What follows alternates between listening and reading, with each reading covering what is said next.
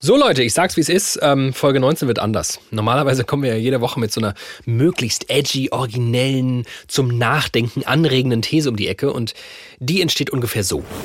Ey, was ist denn mal so richtig edgy? Öffentlich-rechtlich edgy? Klar, Okay, wie wäre das Patriarchat tötet? den hatten wir schon. Gut, dann äh, Kapitalismus spaltet die Gesellschaft? Perfekt. Und von dieser These ausgehend werfen wir uns in dieses Podcast gewordene Getümmel, befragen allerlei Menschen dazu, ob wir denn jetzt Recht oder Unrecht haben. Diesmal machen wir das nicht so. Wir entwickeln gar keine These. Wir klauen eine. Und zwar von ihr hier. Orkenspalter TV ist seit über zehn Jahren die Anlaufstelle für Pen-and-Paper-Rollenspiele, LARP und Comics auf YouTube. Das ist Mayri Stritter. Und Mayri hat eine große Leidenschaft für Mittelalter-Reenactment, auch für Rollenspiele rund um diese Epoche, wo es um bestimmte Klamotten geht, um traditionelles Handwerk, wo Fantasy eine Riesenrolle spielt und man, weiß ich nicht, irgendwelche Orks abschlachtet. Und in der letzten Folge meinte sie dann zu Anne, die moderiert hat, dass andere Menschen ihrer Leidenschaft oft skeptisch oder sogar ablehnend gegenüberstehen, weil das ja irgendwie, ja, strange sei. Ich glaube, das hängt auch damit zusammen, dass wirklich tiefgehende Begeisterung für ein Thema immer seltsam ist. Wir sind eine, eine sehr ironische Gesellschaft, in der es uncool ist, zu sehr für etwas wirklich, ja, ehrlich begeistert zu sein, wenn es nicht Sport ist vielleicht. Und wenn es dann gerade so ein eher etwas abseitiges Thema ist, dann hat das immer so, hm, wird das belächelt. Und ich war letzte Woche in der Redaktion, ähm, ich höre diesen Ton von ihr und hole sofort mein Handy aus der Tasche, öffne meine Notiz-App mit den Themenideen für Studio Komplex und denke mir, genau, darüber müssen wir eine Folge machen. Diese ironische Gesellschaft, die vor lauter doppelter Böden und über aller Dinge Schweberei sich halt so gar nichts committen will. Und ziemlich sicher habe ich auch deshalb so krass darauf reagiert, weil ich mich total ertappt gefühlt habe. Klar, ich habe schon Interessen und vielleicht sogar sowas wie Hobbys, aber die sind kein wesentlicher Teil meines Lebens, meines Wesens. Und ja, ich bin dieser ironische Typ, der echter Begeisterung, sowas wie Passion, oft mit so einem gönnerhaften, aber auch leicht belustigten Schmunzeln begegnet. Ich bin dieser Typ, der nicht so richtig zugeben kann, dass er Celine Dion nicht nur nicht scheiße, sondern richtig gut findet. Der kein Fan von irgendwas sein kann, weil er sich ja dann irgendwie gemein macht und Gefahr läuft, in die Schublade gesteckt zu werden. Aber offenbar war das nicht nur meine Reaktion darauf. Anne reagierte in der Folge genauso. Die ironische Distanzierung zu, ich sag mal, intensiven Hobbys gehört zumindest für unsere Generation irgendwie zum guten Ton. Müssen wir vielleicht auch mal eine Folge zu machen. Und genau das machen wir heute.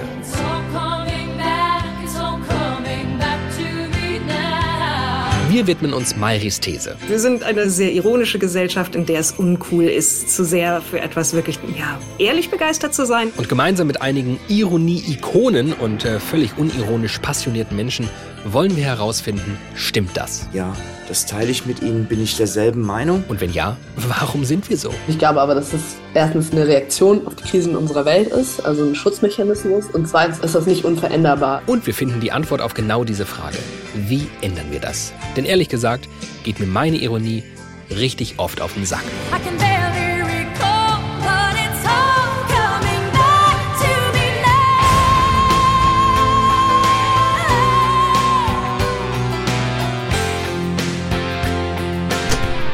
Ich bin David Alf und ihr hört eine sehr nachdenkliche Folge Studio Komplex. Angefangen mit Briefmarken habe ich mit neun. Mit neun Jahren angefangen zu sammeln. Dann kam irgendwann der Zeitpunkt achte Schulklasse, Betriebspraktikum. Und das habe ich dann mit 14 hier gemacht. Und nach diesen drei Wochen Betriebspraktikum äh, kam der alte Chef und hat mir die Lehrstelle auf dem Silbertablett serviert. Und ich habe dann hier zwei Jahre später angefangen zu lernen. Das ist Peter Fuhr. Peter hat einen Laden für, ihr könnt es euch denken, Briefmarken. Aber nicht nur das. Er verkauft Briefmarken, er verkauft Münzen und Kristalle seit 43 Jahren. Und ich laufe ziemlich genau jeden Tag an seinem Laden vorbei. Der ist bei mir um die Ecke und ich denke mir, hä? Wie hält sich denn so ein Laden? Wer betreibt denn so einen Laden? Wie krass kann man sich begeistern für Briefmarken und Kristalle?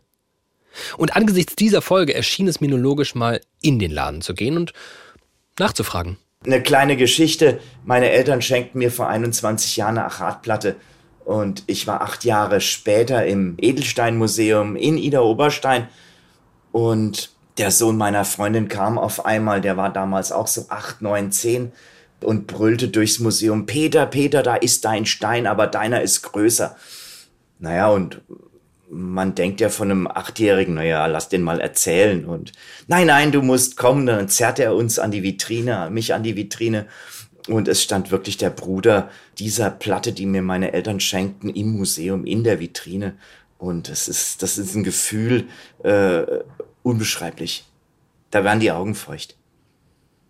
Und das ist mir passiert und das ist eine tolle Geschichte. Und so ein Stück gibt man nie mehr her. Das ist Erinnerung an die Eltern, mm, an die ganze Kindheit, Jugend.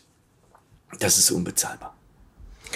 Ich höre da mit einer gewissen Form des Neides zu, weil ich merke, dass ich für kein Thema derart brenne, wie Sie es tun und glaube, dass das den allermeisten so geht. Das stimmt vielleicht, ja. In der heutigen Gesellschaft, in der heutigen Zeit können viele Menschen das auch nicht so ausleben, wie ich das tue. Da ist heute ein gewisser Zwang, ein gewisser Druck dahinter. Da wird Druck aufgebaut. Ähm, man muss Zahlen bringen, Zahlen schreiben. Das ist bei mir anders. Ja, und Sie sind vor allem umgeben von Dingen, die Ihnen einfach nur Freude bereiten. Um Sie herum sind selbstgewählte Dinge, mit denen Sie handeln, für die Sie seit Jahrzehnten eine Leidenschaft verbinden. Wer kann das denn von sich behaupten? Eigentlich ist es unbezahlbar und behaupten können das ganz, ganz, ganz wenig.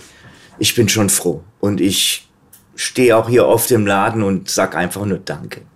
Ich meine das wirklich ernst, wenn ich sage, dass ich Peter beneide. Übrigens nicht wundern, er hat mir erst nach dem Gespräch das Du angeboten, daher sieht sich ihn hier noch.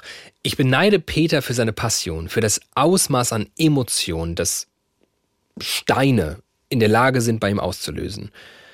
Und dann denke ich an Mairi, dann denke ich an meine eigene Leidenschaftslosigkeit und an meine Neigung, Menschen wie Peter zu so einem Exoten zu erklären. Bin ich aber vermutlich nicht der Einzige. Ja, ich bin ein Exot. Ich bin schon ein Exot, ja. Und äh, selbst in meinem Freundeskreis gibt es leider äh, nur noch ein, zwei Personen, die man dann über den Beruf kennengelernt hat, mit denen man dann auch befreundet ist. Aber der Rest ist da äh, außen vor. Und das führt mich natürlich zu der Frage, wie wird dem Exoten Peter Fuhr, dem passionierten Briefmarken, Münzen und Kristallhändler, begegnet? So wie Mairi? Nicht ganz. Also jeder, der ein Geschäft führt, auf eigenen Füßen steht, bei mir im Freundeskreis lacht mich keiner aus oder belächelt mich. Nein, das ist dann schon. Das wäre auch schlechte Freunde. Ja, genau. Und das ist schon Respekt und Anerkennung. Und ich finde es auch gut, das ist so. Und jemand, der mit seinem Hobby Geld verdienen darf und dieses Glück hat, dann ist das absolut Glück und er hat alles richtig gemacht. Okay, Peter lebt nicht nur seinen Traum, er spürt dabei gar nicht diese gesellschaftlichen Widerstände. Und spätestens nachdem Peter so von seiner Liebe zu seinem Beruf gesprochen hat, wünsche ich mir für Peter, dass er das auch nie tun muss. Ich war halt wirklich ergriffen davon, was er erzählt hat. Aber war es das jetzt? War das die Spontankur vom Zynismus? Dann schicken wir jetzt alle mal Peters Laden vorbei und Mairis Problem hat sich in Luft aufgelöst. Wahrscheinlich nicht. Peter ist, anders als Mairi, ein Mann. Ende 50. Er hat einen Laden mitten in der Offenbacher Innenstadt. Er widmet sich mit Briefmarken und Münzen einem Hobby, das so klischeehaft für Hobbys steht, dass es eigentlich nur ein Beweis dafür sein kann, dass es vermutlich viel mainstreamiger ist, als ich im ersten Moment angenommen hatte. So, ah, auch ein Nerd, dem geht's bestimmt wie Mairi. Mairi hingegen macht Mittelalter-Reenactments und Fantasy-Rollenspiele. Sie ist eine junge Frau, die ihr Geld als Rollenspiel-Livestreamerin auf Twitch verdient. Ihr Kanal heißt Orkenspalter TV und wie sie selbst über sich sagt. Ich bin Mairi Stritter, ich bin Autorin, Journalistin, Übersetzerin und Streamerin und ich beschäftige mich vor allen Dingen mit Themen, die für die meisten Leute lächerlich sind. Liegt es wirklich daran, dass manche Nerdstreamer gesellschaftlich anerkannter sind als andere und wir vor allem dem Abseitigen so mit Argwohn gegenüberstehen? Ja, also spätestens jetzt müssen wir mal die Frau reinholen, die uns diese Folge im besten aller Sinne eingebrockt hat. Ist ja sowieso wie so eine Art Sequel der vorherigen Folge. Mayri Stretter also, die nicht ganz das Ausmaß des Wohlwollens erlebt, das Peter entgegenstrahlt. Sagen wir mal so, alle Leute, die sich für Pen-and-Paper-Rollenspiele interessieren, für Comics, also wirklich tatsächlich gedruckte Comics und nicht für die Verfilmungen, was inzwischen was ganz anderes ist, die sich für bestimmte, ursprünglich vielleicht mal für Kinder gedachte Fandoms interessieren, für Anime und dergleichen, denen haftet dieser Geruch an, wo die meisten Teile der Gesellschaft so ein bisschen die Nase rümpfen und äh, sich über einen lustig machen. Weil vieles von dem, was ich gerade genannt habe, durchaus dann auf einmal von anderen Leuten so in die Mainstream-Popkultur gebracht wird und da dann durchaus auch gefeiert wird, ist, dass all diese Leute, die schon lange dabei sind, es mit großer und ehrlicher Leidenschaft machen, die sie auch oft nicht verbergen können. Und dieses Emotionale, dass etwas entgegengebracht wird, das von anderen Leuten als unbedeutend gesehen wird, das löst, glaube ich, eine große, ja, so etwas Unangenehmes bei Leuten aus, dem man dann abwehrend begegnet. Also ich glaube, dass die Ironie in vielen Fällen Selbstschutz ist, die einem da entgegenkommt oder die man selber auf das anwendet und zu so sagen, ja, ich mag das, aber weißt du, nur ironisch. Und da sind wir wieder im Spannungsfeld zwischen Mainstream und Nerdwelt und der Frage nach Bedeutung. Denn wenn der Mainstream eine Sache richtig gut kann, dann wohl Dinge ihre Bedeutung nehmen, ihren ideellen Wert. Und Leute wie ich haben dann sowas wie Hobbys und Interessen, aber die haben dann oft viel mehr mit Konsum als Sinnstiftung zu tun. Letzteres wollen alle, suchen irgendwie alle und trauen sich dann einfach nicht. Also es leuchtet mir schon ein, dass Ironie was damit zu tun hat, sich nicht so richtig greifbar zu machen.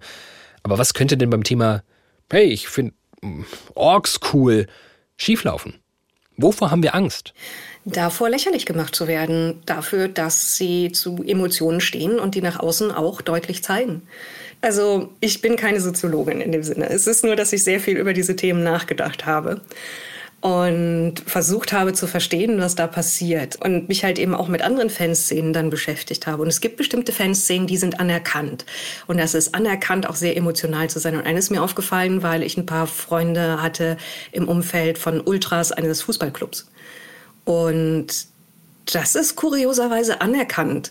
Und je mehr ich darüber nachgedacht habe, desto mehr ist mir aufgefallen, dass ganz viel von dem, was anerkannt ist an emotionalem Investment und an Begeisterung, die auch auf teils befremdliche Art und Weise hervorgebracht wird, äh, durchs ganze Land fahren, eine riesige Trommel und eine zwei Meter lange Fahne mitschleppen, um laut Choräle zu singen bei dem kleinen Auswärtsspiel vom Münsteraner Verein. Ähm, dass da eine Trennung ist zwischen sind die Dinge männlich und nicht also wirklich, das, das klingt jetzt sehr vereinfachend, aber es ist mir aufgefallen, dass gerade zum Beispiel, wenn Leute Anime mögen, und das sind in vielen Fällen auch junge Männer, dann werden die von anderen jungen Männern mit Worten belegt wie Weeaboos. Und das sind alles so kleinmachende, lächerlich machende und verweiblichende Dinge, die zu denen gesagt werden. Das Heulen wie ein Mädchen steckt da irgendwie noch drin, glaube ich. Oh, hallo, da hat doch das Thema Patriarchat angeklopft und verlangt wieder Einlass wie in ungefähr jede zweite unserer Folgen. Ähm, wow. Aber okay, ist es unser gesellschaftliches Bild von Männlichkeit, das prägt, was Mainstream wird und was nicht? Nehmen wir mal ein Beispiel. Game of Thrones. Super nerdige Welt, schafft es komplett in die Popkultur. Warum? Weil sehr viel Geld drauf geworfen wurde und ein sehr gutes Timing hatte und wegen der Gnadenlosigkeit, die dem Stoff innewohnt, weil es ja ein Projekt war von George R. R. Martin, die Tropes, die in der heroischen, in der epischen Fantasy drin sind, auf den Kopf zu stellen und zu schauen, was passiert, wenn wir diese, dieses Grundsetting oder viele von den Themen nehmen, sie aber mit der Gnadenlosigkeit einer historischen Welt behandeln, der es eben egal ist, ob Leute auserwählt sind und wo niemand durch den Plot geschützt wird. Und diese, diese Gnadenlosigkeit oder eine gewisse Edginess, sagt man dann auch, die wiederum ist in vielen Fällen tatsächlich männlich konnotiert. Es ist auch jetzt nicht zufällig, glaube ich, dass es ein männlicher Autor ist. Und die Tatsache, dass HBO halt Millionen und Abermillionen draufgeschüttet hat, um das Ganze sehr edel aussehen zu lassen, das hilft auch. Und dass man ständig Sex drin hat, was die Amerikaner total entsetzt und dann titillated. Also am Ende steckt da eine Menge drin, was in die Richtung für, das war für Männer ansprechend und dann darf man es gucken, geht. Wenn wir uns die Ausgangsthese anschauen, wir sind eine ironische Gesellschaft, die auf sowas wie ehrliche Begeisterung mit Spott reagiert, und wir dann merken, wir machen aber Unterschiede, wofür man sich begeistern darf, und diejenigen, die das entscheiden, sind vorwiegend Männer, dann macht das total Sinn. Erklärt für mich aber null, warum ich irgendwie beim Wort Nerd und Freak immer einen Mann vor meinem inneren Auge habe. Action! Hi, ich bin der Ingo und heute zeige ich euch mal, wie man Kronkorken entstaubt. Warum ich den Eindruck habe, dass vor allem Männer dazu neigen, sich irgendeinem abseitigen Thema vollends zuzuwenden. Ja, das ist schlicht und einfach dein Bias, weil du offensichtlich nicht in den Fandoms schaust, wo die Frauen vertreten sind oder in den Bereichen, wo Frauen und äh, andere Nicht-Männer sehr intensiv beschäftigt sind. Das ist auch etwas, was ich sehr faszinierend finde. Es gibt zum Beispiel das ganze Feld der sogenannten Fanfiction, also des Weiterschreibens von Geschichten, des Umschreibens von Geschichten und des Dazwischenszenenschreibens von Geschichten und Parallelstories und so weiter und so fort, was zu Fandoms passiert. Und jedes Mal, wenn eine von den Seiten, die sowas sammelt und Organisationen versucht auszuwerten, wer da mitschreibt, sind, glaube ich, 80 bis 90 Prozent weiblich oder divers. Und da ist eine immense Energie. Da sind Leute, die Stunden und Stunden und Stunden ihres Lebens in etwas stecken, was manchmal nur eine Handvoll, manchmal tausende Leute lesen, je nachdem, was es für ein Thema ist. Und die kreativ sind und Sachen schaffen, die aber das in so einem geschlossenen und fast stillen Raum machen, dass nur selten was davon nach draußen dringt. Und wenn was davon nach draußen dringt, dann meistens in der Regel auch zur Lächerlichmachung und dann Phänomene auftreten, wie dass eine BDSM-Fanfiction zu Twilight wird dann wiederum zu einem eigenen Bucherfolg und verfilmt und so weiter und so fort. Und dann darf man wieder die Augen rollen und sich drüber lustig machen. Oh, spürt ihr das gerade auch? Wie sich da mal wieder etwas anbahnt? Ja? Wie so oft hier in Studio Komplex kommt hier eine der Lieblingserkenntnisse von David Alf? In drei? In zwei? In eins? Bitte? Nämlich genau solche, wenn ich merke, was ich eigentlich für ein ignoranter Idiot bin. Herrlich. Ich habe irgendwann mal gesagt, wenn man die Energie von Fangirls in irgendeiner Form anzapfen könnte, dann wären alle Energieversorgungsprobleme der Welt gelöst. Denn wie weit Fangirls bereit sind, Zeit zu investieren und Geld und Energie die halten ganze Fandoms aufrecht. Eine Serie wie Supernatural, die ursprünglich für junge Männer gedacht war, dann aber auf einmal ein größtenteils weibliches Publikum gefunden hat, hat sich nur, ich glaube, 15 Staffeln lang halten können, wegen dieses weiblichen Publikums, das unglaublich treu ist und das über viele, sag ich mal, technischen, Storywriting-mäßigen und anderen Dingen drüber hinwegschaut und sagen kann, ich genieße diese Sache, obwohl ich mir der Tatsache bewusst bin, dass es Schwächen hat. Also es gibt Unmengen an nerdigen, investierten Fanfrauen. Nur an Orten, wo Männer häufig nicht hinschauen, um das mal so zu sagen, oder wo sie ihnen nicht so auffallen und nicht so im Rampenlicht stehen, außer in bestimmten Ausnahmen. Ja, wenn das nicht mal der perfekte Ausgangspunkt ist, mit Mayri in die Schlacht zu ziehen. Es liegt eigentlich alles auf dem Tisch. Wir sind eine ironische, von Männlichkeitsidealen triefende Gesellschaft, die alle, die nicht der Norm entsprechen, abwerten. Aus Selbstschutz vielleicht. Aber warum bloß? Und sind wirklich alle so? Diese Fragen nehme ich mit in meinem kleinen, handgegerbten Lederbeutel. In der einen Hand mein Schwert, in der anderen eine Papyrusrolle, auf dem dieser Satz steht. Wir sind eine sehr ironische Gesellschaft, in der es uncool ist, zu sehr für etwas wirklich, ja, ehrlich begeistert zu sein. Und wie bei Game of Thrones brechen wir hier mit gängigen Heldenmythen und warten nicht erst bis zum Schluss, den Ort zu betreten, an dem das Böse lauert. Wir treffen einfach direkt unseren Endgegner. Twitter mein persönliches Lieblingsnetzwerk. Wer hätte das gedacht? Auch und gerade vielleicht, weil der vorherrschende Humor irgendwie ja, mein Humor ist. Und wenn es ums Thema Ironie geht, dann ist es wahrscheinlich ratsam, mit jemandem zu sprechen, der sich wirklich damit auskennt, quasi hauptberuflich Ironie betreibt. Hürtgen, Moritz.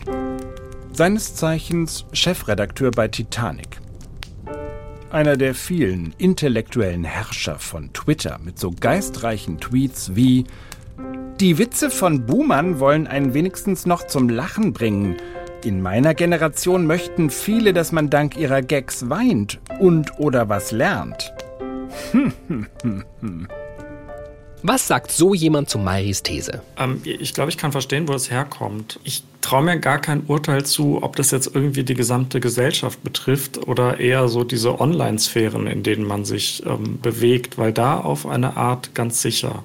Also ich glaube, man will sich irgendwie auch nicht verdächtig machen. Ähm, ich glaube, das ist das vielleicht, was sie auch meint. Also, dass man sich irgendwie zu weit aus dem Fenster lehnt, weil man etwas wirklich toll findet. Aber das ist ja verrückt oder verdächtig machen, das klingt ja so, das ist ja erstmal was Schönes, wenn man eine Begeisterung hat. Für was halbwegs harmloses, wie ich finde das Mittelalter toll. Ja, eigentlich schon. Aber ich glaube, dass so ähm, vielleicht eher in Online-Sphären ähm, gibt es schon viele Leute, die irgendwie eine Motivation dafür haben, quasi anderen irgendwie Irrwege nachzuweisen oder sowas. Und ähm, davor kann man sich natürlich ganz gut schützen, wenn man alles irgendwie nur noch ironisch gut findet oder so. Also dann immunisiert man sich vielleicht ein bisschen dagegen. Moritz spricht da übrigens aus eigener Erfahrung. Ich kann ja mal ein Beispiel bringen aus meinem, ähm, ich hoffe, das hören nicht allzu viele Leute, die äh, bei mir nee, im Titanic-Umfeld äh, tätig sind. Aber ich kam ja irgendwie so mit ähm, 24 zu Titanic, das ist auch schon fast, naja, neun Jahre ist es jetzt her. Und da war natürlich, also ich hatte einen heiden Respekt auch vor den Leuten, die das gemacht haben und habe auch viele von den äh, Meinungen und ähm, Ansichten so, so übernommen wie man das halt macht bei äh, Idolen oder Vorbildern und so. Und habe dann auch so Sachen, die ich vorher eigentlich ganz gut fand, fallen gelassen. Ich habe zum Beispiel, ähm, da können sich die Leute jetzt gerne über mich lustig machen, aber ich habe zum Beispiel so als Teenager und dann auch noch junger Erwachsener total gern die Toten Hosen gehört. Und die findet man heute ja eigentlich als intellektueller oder cooler Typ auch scheiße.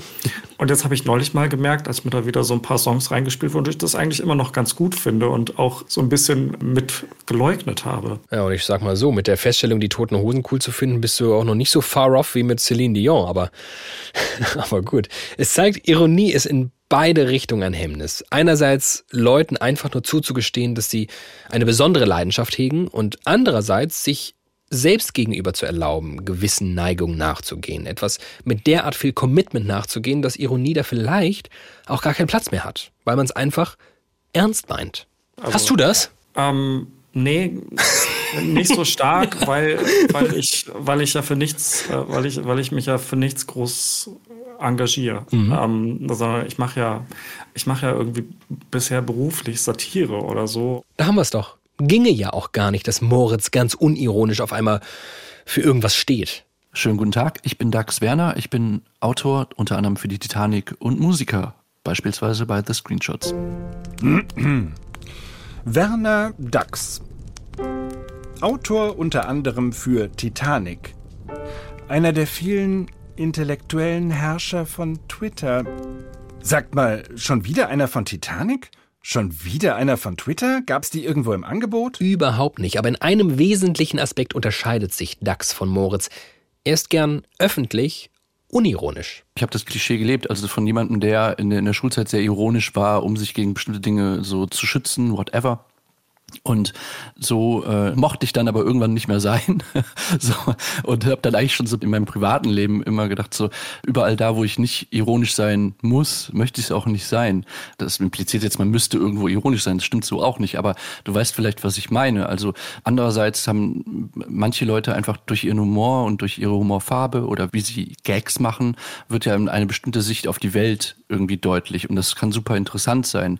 Und für mich als jemanden, der auch Humor macht, ist es eher so eine Art des Umgangs damit. Mit einer Welt, die man manchmal einfach nicht versteht, so, und dann hat man so einen, einen Umgang damit oder ein Werkzeug, auf das man immer zurückgreifen kann. Gleichzeitig ist es aber ein Modus, mit dem ich nicht äh, die ganze Woche durch die Welt laufen möchte und auch nicht kann. Und diese Ambivalenz lebt Dax Werner aus wie wenige mir bekannte Menschen. Er ist der super ironische Gagschreiber im Internet. Biblis, Gronde, Neckar, Westheim, Brockdorf, Gundremmingen, Krümmel.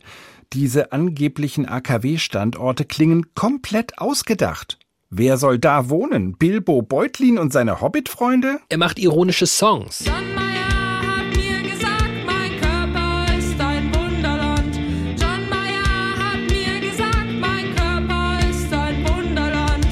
Er schreibt für die Titanic. Die letzten Tage verbrachte ich auf einem herrlichen Ferienhaus auf dem Land, in dem jedoch das WLAN nicht funktionierte.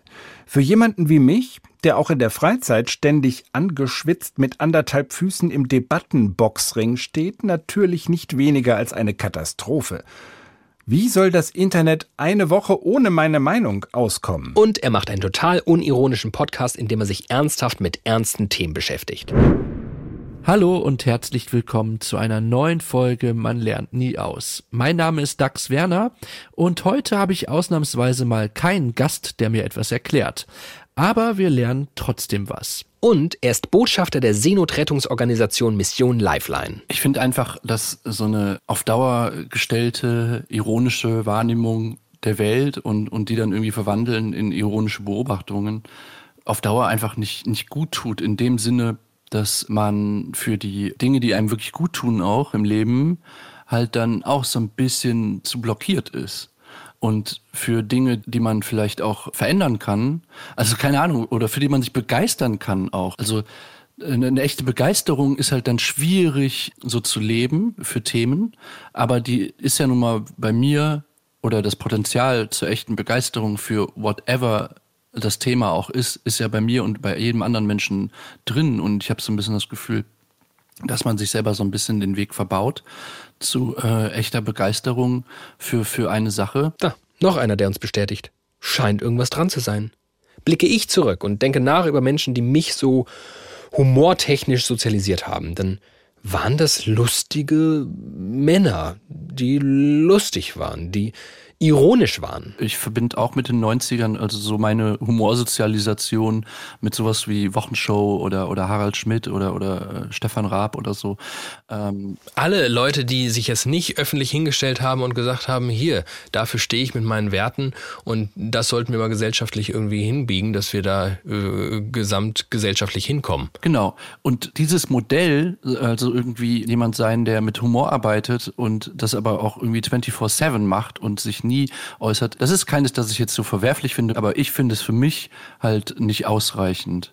Und ähm, ich finde es für mich, ich bin halt auch nicht dauernd ironisch so äh, persönlich äh, als Mensch so möchte ich auch gar nicht sein. Und das ist ja total verständlich, aber er wird ja nicht der erste sein, dem das so geht und ist es ganz sicher auch nicht. Das Ding, was wir so gucken und wie witzige Menschen auftreten, das hat sich schon einigermaßen geändert. Hallo, Tag zusammen. Ich bin Johannes aus dem Jahr 2008. Äh, sowas wie Podcast kenne ich noch gar nicht. Aber Fernsehen, ähm, lass mal gucken, was gerade läuft. Meine Damen und Herren, herzlich willkommen zu TV Total. Die mag ich. Der macht doch immer Witze über Paris Hilton. Das ist echt ganz schön bissig. da muss ich auch immer lachen. Allein schon wegen den Geschlechterklischees. Wenn ich du wäre, ne? Joko und Klaas, also denen ist echt nichts zu peinlich. Ah, was ist das? Eine Zeitreise? Ah! Was? Ich bin im Jahr 2022? Oh, zum Glück. Joko und Klaas gibt's immer noch. Auf Pro7, egal. Äh, aber was machen die da jetzt? Männerwelten? Und wieso geht die Unterhaltungsshow von ihm los mit der Würdigung für Lisa Maria Kellermeier, eine tote österreichische Ärztin, die sich für Covid-19-Impfungen eingesetzt hat? Das ist doch keine Unterhaltung, meinen die das ernst? Und überhaupt mal abgesehen vom Fernsehen, was, was geht denn in diesem Internet? Hazel Brugger ist da unterwegs, die behauptet von sich selbst, als Comedian zu sein. Und dann startet die ihr aktuelles Video so? Und zwar spreche ich heute mit einer Frau, die vor ein paar Monaten bei uns in Köln eingezogen ist. Es ist Olga Navarova. We will talk about the war, we will talk about the situation in Ukraine. Und noch so eine Comedian, Caroline Kebekus, verlässt sogar das Internet und organisiert ein feministisches Musikfestival nur mit Frauen oder weiblich gelesenen Personen als Protest gegen die männlich dominierte Musik. Oh Leute, ich will mein einfaches 2008 zurück. Und ich will jetzt niemandem was unterstellen, aber ich habe weder Harald Schmidt noch Stefan Raab oder Ingolf Lüx sowas machen sehen. Nicht annähernd rücke ich die in die Nähe von hier stehen wir, Humor, das ist unser Beruf, aber Leute, let's face it, das und das ist sehr, sehr wichtig und dafür stehe ich mit meinem Namen. Tut sich da gerade vielleicht irgendwas? Ist Dax Werner der Prototyp der neuen Ironie, die an- und abstellbar ist?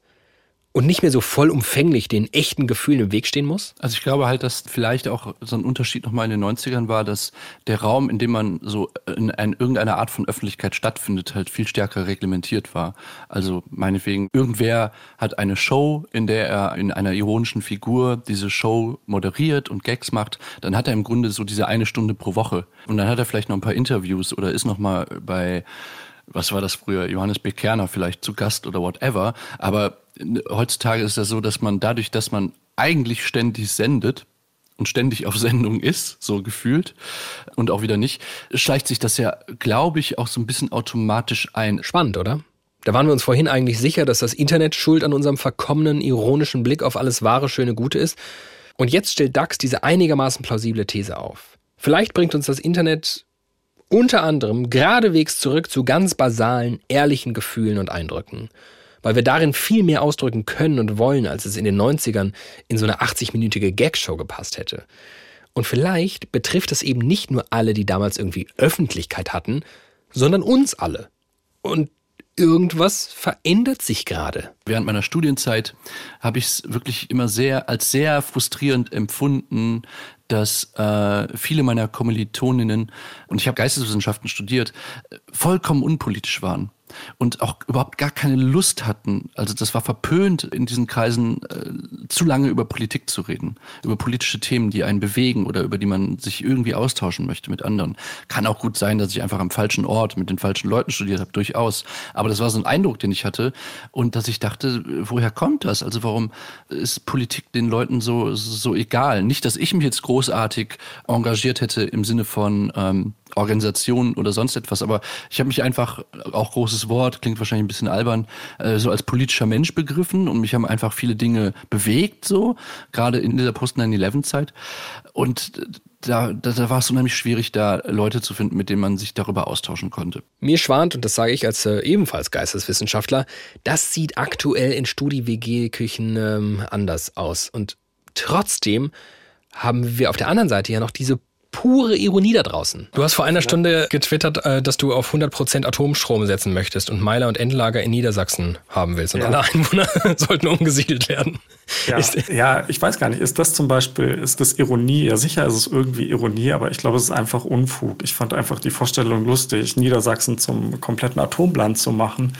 Ähm, es ist einfach Quatsch. Also damit möchte ich mich jetzt, glaube ich, gar nicht ähm, für irgendwas einsetzen oder irgendwo von abheben. Ich fand einfach nur, dass ähm, diese Atomdebatte zurzeit was hergibt. Aber würde man das jetzt mal, mal ganz karikaturhaft weiterarbeiten, würde man einer Person, die zu 100 Prozent dem Thema Klimawandel committed ist, die eine ehrliche Begeisterung äh, dafür hat, äh, sich diesem Thema zuzuwenden und gesamtgesellschaftliche Lösungen zu finden, die würde wahrscheinlich denken, ach ja, typisch, so ein zynischer Kommentar von der Seite, der überhaupt gar keine Fantasie Sie, wie toll das eigentlich gehen könnte in Sachen Energiewende.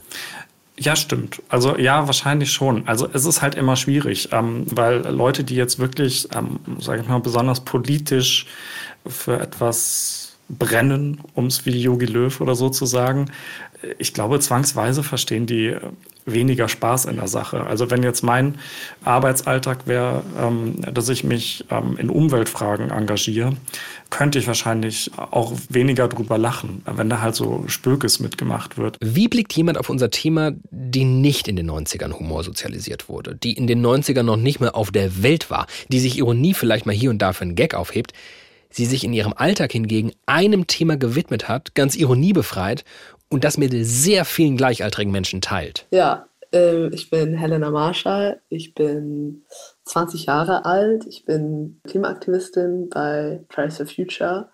Manchmal studiere ich so ein bisschen in Lüneburg und ja, ich gehe auf die Straße für unsere Zukunft auf diesem Planeten. Okay, sind junge Leute irgendwie immun gegen diesen ironiegetränkten Umgang mit den eigenen Gefühlen und Leidenschaften und denen der anderen? Ich glaube erstmal, dass diese Ironie oder diesen Zynismus, ich glaube, das ist ein Schutzmechanismus. Wenn man sich nicht zu sehr emotional in etwas reinhängt, dann kann man auch nicht so verletzt werden. Und es ist eine Welt, in der ganz, ganz viel Verletzlichkeit stattfindet. Wir finden uns irgendwie mitten in so achteinhalb Krisen gefühlt gerade. Und da kenne ich das irgendwie in meinem Umfeld, aber auch vor allem in jungen Menschen, die irgendwie gerade versuchen, da drin auch noch so halb aufzuwachsen, total wieder, dass Menschen irgendwie dann versuchen, durch diesen Zynismus so einen Abstand, quasi so eine Barriere zwischen sich und die Welt zu packen. Aber ich glaube, das ist nicht wirklich, also wir haben ja jetzt nicht evolutionär uns weiterentwickelt in den letzten paar Jahren, sondern darunter sind ja noch normale Menschen, die, die emotional berührbar sind. Und, und ich glaube, deswegen fällt das auch ganz oft sehr schnell weg. Dann wohnt uns Menschen der ironische Selbstschutzreflex doch mehr inne als zwischenzeitlich gedacht. Glück gehabt, Harald Schmidt, bist nicht an allem schuld. Aber Ihr letzter Satz, der bringt mich dann doch ins Grübeln. Die Ironie als Barriere fällt auch ganz oft sehr schnell weg. Tut sie das wirklich?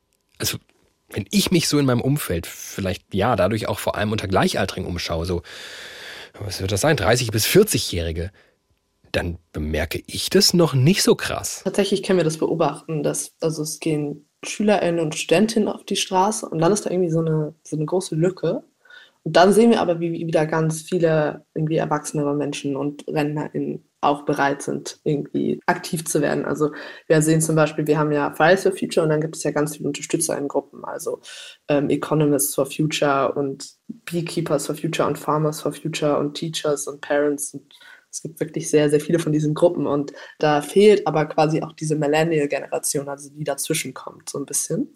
Und ich glaube, das könnte durchaus der Fall sein. Und das ist auch, glaube ich, aber auch verständlich, weil über Jahre wurde uns immer, also wahrscheinlich auch euch, immer gesagt, oder vermittelt zumindest, die Welt lässt sich nicht verändern, sondern das ist alles so determiniert und das findet alles statt. Und man muss sich da einfach durchkämpfen und versuchen, so, so viel Gutes wie man kann für sich selber rauszuholen und alles andere rauscht so ein bisschen an einem vorbei. Und das dann, dann ist natürlich das ganz verständlich, dass die Reaktion ist, sich nicht mehr dafür zu öffnen, was in der Welt um einen drum passiert. Und sich lieber in einer mollig warmen Ironieschicht einzuigeln. Und Vielleicht ist unser Problem, dass wir noch etwas länger als die Jungen mit diesem Versprechen aufgewachsen sind und vielleicht nicht die Gesellschaft dieses massive Problem hat, aus dem Knick zu kommen, sondern wir Millennials. Und weil jetzt viele crazy Generation-Slang-Definitionen umherfliegen, eine kleine Übersicht.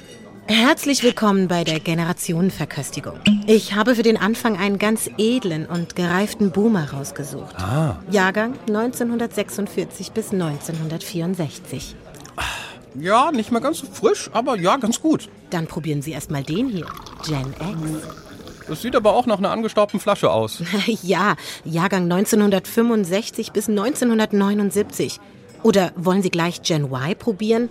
Der ist allerdings Jahrgang 1980 bis 1993.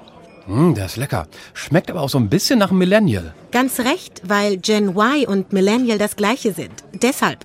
Und zum Abschluss unsere neueste Flasche. Gen Z. Die Jahrgänge seit 1994. Oh, das ist aber ein impulsiver Geschmack. Und wir stellen fest, irgendwas scheint uns Millennials innezuwohnen, dass wir vielleicht auch gerade im Angesicht jüngerer Menschen, die anders sind, nicht nur den Spiegel vorgehalten bekommen, sondern ihn eigentlich links und rechts um die Ohren gepfeffert bekommen. Fühlt Dax Werner jedenfalls sehr. Denn Fridays for Future haben letztendlich uns Millennials und gerade auch mir haben mir so ein schlechtes Gewissen gemacht, als die auftauchten, weil sie in allem, was sie machen, recht haben Meiner Meinung nach, das ist meine persönliche Wahrnehmung. Also sie haben in der Sache komplett recht. Und was einen auch so irritiert hat als Millennial, ist, dass sie so unironisch ihre Sache vortragen. Also es gibt da keine Hürde, kein Gag, kein um die Ecke denken, sondern sie tragen vor, was vorzutragen ist. So und mit einer Power und mit einer äh, Überzeugungskraft, die man in, es gab in unserer Generation einfach nichts Vergleichbares, aber man wird sich plötzlich bewusst, dass man die gesamte Jugend, die man hätte politisch nutzen können, nicht politisch genutzt hat. Man hat sich so ein bisschen auf seinem eigenen politisch sein und ab und zu mal irgendwie bei einem Bier Dinge bequatschen, die einen so bewegen. Das hat dann für mich so gereicht als politisch sein. Und wenn ich dann heute konfrontiert bin mit 20-Jährigen, die irgendwie äh, Großdemos mit Millionen BesucherInnen organisieren, dann denke ich mir, da hätte schon ein bisschen mehr laufen können. So äh, von meiner Seite auch. Ist es aber nicht. Genauso wie im ganz Privaten so dieses, äh, dass man sich einerseits natürlich äh, immer schon sozusagen bewusst war, dass sowas wie Klimawandel stattfindet, aber trotzdem noch jahrelang und auch heute noch äh, Coffee-to-go-Becher äh, irgendwie mit so einem ganz kleinen Level. So und diese Konfrontation damit hat, glaube ich, schon dafür gesorgt, dass ich mir gedacht habe, also diese Millennial-Generation, die hat schon so ein paar Chancen einfach verpasst. So. Und jetzt ziehen sie sich halt komplett zurück in ihre Retro-Nintendo-Welt oder so und, und fristen da so ihr Dasein und, oder diese merkwürdigen Cinematic Universes von diesen Comic-Produktionsfirmen, dass man sich denkt, also da gibt's auch gar keinen äh, großen Drang mehr, irgendwie sich nochmal einzubringen in so eine gesellschaftspolitische Debatte. Und das finde ich so interessant, weil die Gen X, also die vor uns, so mit Robert Habeck und, und äh, keine Ahnung. Die geben auf einmal Gas. Die geben Gas. Die sind jetzt so an den Schaltstellen, die übernehmen sozusagen das Ruder gerade, äh, sind im Clinch mit der Gen Z, die so irgendwie ist ja, das ist ja auch immer super verallgemeinert. Das sind ja nicht alle und so und nicht alle Millennials langweilig, aber so in der Tendenz. Und das finde ich so interessant, dass jetzt so Gen X, Gen Z ist irgendwie so gerade der, die Rivalität eigentlich, weil Fridays for Future natürlich das nicht weit genug geht, was Leute wie, wie, wie Habeck und Scholz gerade irgendwie äh, an Klimaschutz fabrizieren. Äh, welche Rolle spielen Millennials in dieser Debatte? Gar keine. Also bis auf kleine Ausnahmen, bis auf Einzelpersonen, aber als Generation spielt diese Generation keine Rolle mehr. So. Keine Ahnung, wie es euch geht, aber ich höre da schon wieder. Oha. Spürt ihr das gerade auch? wie sich da mal wieder etwas anbahnt? Wie so oft hier in Studiokomplex? Gleich ploppt im Gehirn von David Alf mal wieder seine Lieblingserkenntnis auf. Achtung, in drei, zwei, eins. Wo ich nicht nur für mich merke, was für ein ignoranter Idiot ich bin, sondern gleich meine ganze Generation abgewatscht wird. Natürlich gibt und gab es viele aus meiner Generation, die gern Gas gegeben hätten, aber nicht so durchgedrungen sind. Hat halt aber vermutlich wieder viel damit zu tun, wer entscheidet, was so durchdringt und was nicht. Nichtsdestotrotz, so eine reinigende Selbstkasteiung, keine Ahnung, ich find's irgendwie gut. Und by the way, wo hat die Kasteiung ihre Ursprünge? Genau, im Mittelalter. Und da schließt sich wohl der Kreis. Was sagt Mayri zu unserer Erkenntnis? Ähm, ich habe mich mit meinem Mann darüber unterhalten und er sagte, wir sind die eine Generation, die zwischendurch dachte, alles wird nur immer besser. In den 90ern, Kalter Krieg ist vorbei, Technologie wird immer toller, Medizin wird immer toller, die Bildung wird immer besser, alles wird immer, immer mehr super, sag ich mal, weltweit. Und dann stellen wir auf einmal fest, das ist gar nicht so. Erstens, weil uns mehr Dinge bewusst werden. Zweitens, weil tatsächlich Dinge sich in eine andere Richtung bewegen. Weil auf einmal ist, ist ja nicht so, als hätten nicht in den 90ern schon Leute gesagt, ähm, das mit dem Klima kann so nicht weitergehen. Aber wir sind, glaube ich, die Leute, die in so einem Schlaraffenland aufgewachsen sind, zumindest wenn wir halt in einem westlichen Land aufgewachsen sind und denen dann auf einmal gesagt wurde, hey, aber so geht's nicht weiter. Und ich glaube, wir sind eine Generation, die dann sehr versucht, sich selbst zu schützen und in diesem Denken drin bleibt. Doch, doch, das geht jetzt so weiter. Ich will, dass das so weitergeht. Und wenn ich dafür mich lustig machen muss, und ich finde es gar nicht mal so zufällig, dass die meisten Personen, die man kennt, die wirklich an der Spitze stehen von Organisationen wie Fridays for Future, dass davon überdurchschnittlich viele Frauen sind und jung sind. Und dass man dann immer hört, diese Gören, diese kleinen Mädels, dass da sowohl Jugend als auch Weiblichkeit als entwertend mit dabei gesehen wird dass da wieder ganz viel von den gleichen Mechanismen greifen. Und ich glaube, unserer Generation würde es sehr gut tun, ehrlich mit sich selbst zu sein, was wir empfinden.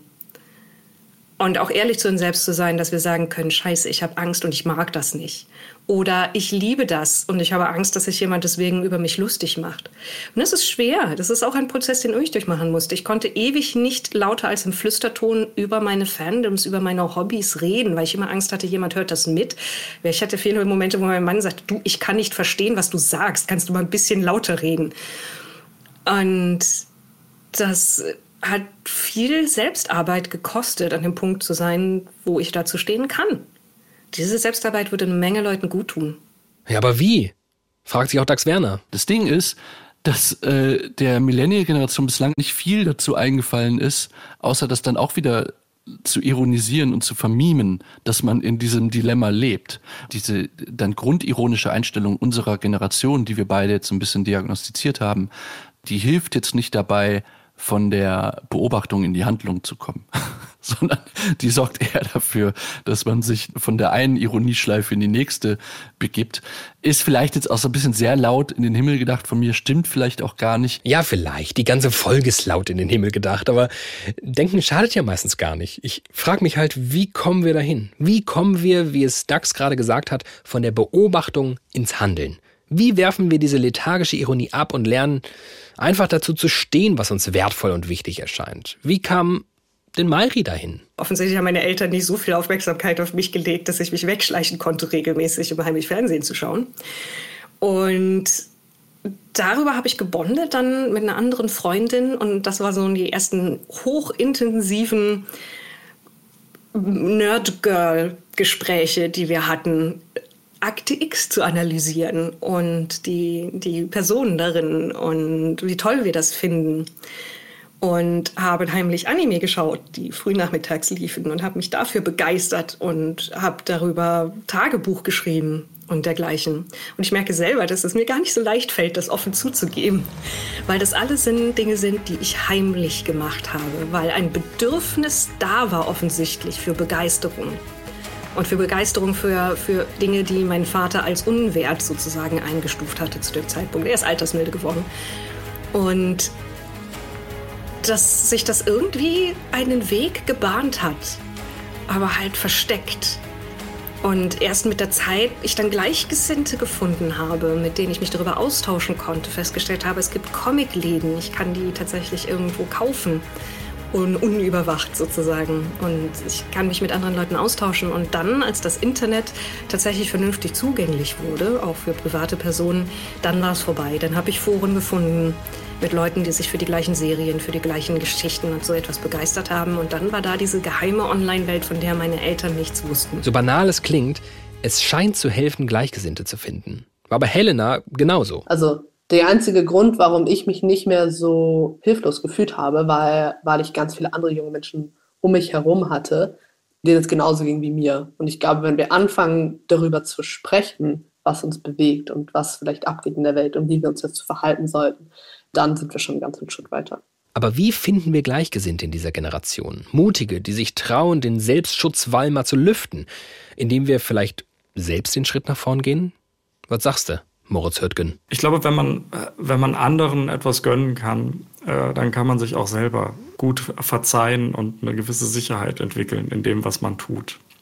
Ich glaube, dass das auch gar nicht ähm, jetzt bedeutet, dass man groß von irgendwas abkehren muss oder so. Ich finde, man sollte sich halt ein bisschen äh, überlegen, ja, ob, ob man über alles ein Urteil haben muss. Ich glaube, daran hängt es schon. Ähm, man muss ja nicht alles irgendwie jetzt äh, toll finden aber ähm, vielleicht reicht es auch, ähm, wenn man einfach sagt, das ist nicht meins, aber ich kann irgendwie irgendwo verstehen, dass sich Leute dafür begeistern und deswegen sage ich dazu einfach mal nichts. Und vielleicht, äh, wenn man, wenn man selber so funktioniert, hat man vielleicht auch mehr Vertrauen zu anderen, dass sie einen so sein lassen, wie man eben ist. Und ähm, fürchtet dann auch weniger quasi verlacht zu werden oder abgehängt zu sein, ähm, mit dem, äh, was einem irgendwie gefällt. Und dann ähm, würde sich das vielleicht äh, von alleine ein bisschen mehr in Wohlgefallen auflösen. Und in mir geht sofort wieder meine eigene Ironie-Alarmglocke an, die weil ich sofort eine Assoziation mit Wort zum Sonntag und Amen hatte und ich dachte, nee, ist eigentlich einfach nur schön, was du da gerade gesagt hast. Nee, ich finde ja auch, dass es so, also wenn ich das jetzt äh, mir so überlege, was ich in den letzten fünf Minuten erzählt habe und dann vielleicht nochmal höre, würde ich wahrscheinlich selber irgendwie sagen, ach, jetzt hörst du dich an wie so ein, ja, wie so ein Sonntagsprediger. Aber ähm, äh, das ist auch okay. Es ist auch okay, ähm, wenn das Gefühl da ist. Ich habe es halt jetzt gesagt und da müssen die Leute dann ähm, mit was anfangen. So, und wenn euch das nicht reicht, salbungsvolle Schlussworte vom Chef-Ironiker selbst, dann keine Ahnung. Ach doch, wenn euch das nicht reicht, dann denkt einfach an Peter Fuhr, den Briefmarken, Münzen und Kristallhändler. Ich gehe durchs Leben, ich gebe lieber 10% mehr und kassiert zehn Prozent weniger. Das, das ist halt eben so. Das ist meine Leidenschaft und anderen Leuten Freude schenken macht viel mehr Spaß und mich macht's glücklich. Und deshalb stehe ich hier zwölf Stunden am Tag und, und es macht mir einfach nur Spaß. Und das ist ganz unironisch auch mein Wunsch für Peter und für uns alle. Das war eure wöchentliche Katharsis Studio Komplex für diese Woche. Wie geht's euch? Habt ihr euch wie ich ertappt gefühlt? Denkt ihr, was labern die? Ich bin zwar Millennial, aber engagiere mich seit Jahren in der Jojo-Szene. Wir haben euch bei Insta und Twitter eingeladen, darüber mit uns zu diskutieren. Und wer weiß, vielleicht fällt daraus ja schon wieder eine neue Folge. Oder aber ihr habt ganz andere Wünsche und Ideen, dann schickt uns gern dort eine Nachricht. Großer Dank geht raus an Mayri Stritter, die uns diese Folge beschert hat. Auch an alle anderen GesprächspartnerInnen, ans Team diese Woche. Das waren Hadija Rona Oelker, Johannes Sassenroth und Erik Oppermann. Produziert wurde das Ganze von Cora Bender. Und eine herrliche Woche wünscht euch David Alf. Bis zum nächsten Mal.